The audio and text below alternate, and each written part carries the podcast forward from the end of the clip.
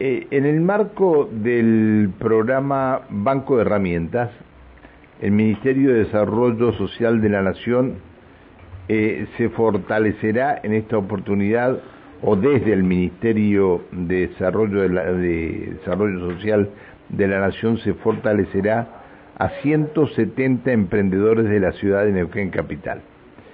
Eh, hay han llegado autoridades nacionales eh, para participar junto a autoridades provinciales de la entrega de estas este, de estas herramientas que van a, beneficiar a 170 emprendedores.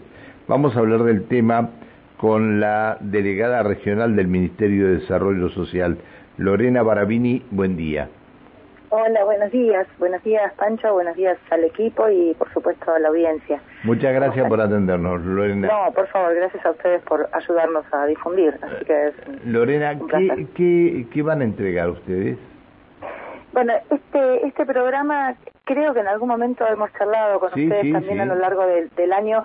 Es un programa que venimos ejecutando desde principio de año eh, con el acompañamiento a emprendedores, emprendedoras, grupos este, asociativos que desarrollan actividades económicas en todo el territorio provincial y en este caso en particular le toca a la, capital neuquina con este, esta, esta entrega de máquinas y herramientas a emprendedores que la verdad tienen distintas características. Yo, tenemos cooperativas de trabajo que están conformadas y que se las fortalece, bueno, en este caso en el rubro de la construcción, tenemos eh, artesanos, tenemos productores gastronómicos, tenemos este, actividades de servicio como eh, bueno un proyecto sumamente interesante que está en, boga que es eh, la cuestión de, las impresoras 3D alguien que hace diseño en, ese, rubro peluquería. te, te, comento algo. No tiene nada que ver con ustedes pero ahora que mencionaste impresoras 3D el otro día una vecina había hecho una compra de una impresora 3D. Sí. Eh, apareció, eh, se ve que fue la persona que se, que se la tenía que entregar fue a, a llevársela a su domicilio. Eh, apareció un señor, la recibió y no se sabe más nada. El señor se, se, se, se fue con la impresora 3D. Ay, no, qué horror. sí, un atorrante. Nadie, nadie sabe, no lo encuentran más. Y, y el correo le entregó, se la entregó a la persona que está bien, no no era la persona que, que tenía, que figuraba, bueno, pero no viene con el caso tuyo, me acordé ahora lo que le hicieron la vecina, se la chorearon. Sí, sí, sí, horrible, horrible, con lo que cuestan esas cosas. Sí, sí, más de esfuerzo que seguramente hizo esa vecina, ¿no? Más de más de cien mil pesos este, bueno, que se llevó el, el que apareció con a buscar la, a buscar el, paquete que llevaban del correo. Tremendo. Ay, Dios, Dios, qué caso serio. Gente, este, bueno, pero sigamos, sigamos con lo de, sigamos con lo de ustedes. ¿Ustedes llegan a entregar impresoras 3D ahora o no? Ahora sí, estamos entregando, eh, no recuerdo si uno o dos emprendimientos que tienen esa actividad.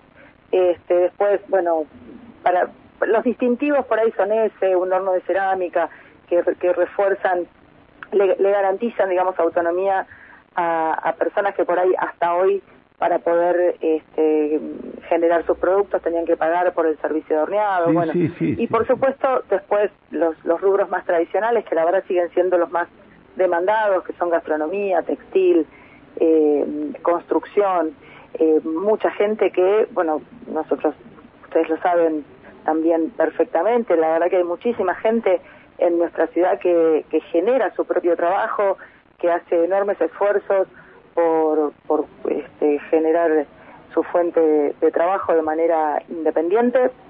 Y esto, bueno, requiere del acompañamiento del Estado para mejorar en algunos casos la calidad, porque, bueno, si uno, en el caso de las amasadoras, digo, amasar a mano, eh, no, no es lo mismo que poder amasar con una este, herramienta eléctrica y entonces eso facilita la cantidad de, tiempo que invertimos en la producción, aumentamos la cantidad y mejoramos la calidad. En todos los rubros este, vemos lo mismo, ¿no? En, en todos los casos estos emprendimientos, esto, este fortalecimiento eh, es hacia emprendimientos que ya están en marcha. Está bien. ¿Está bien? Está bien.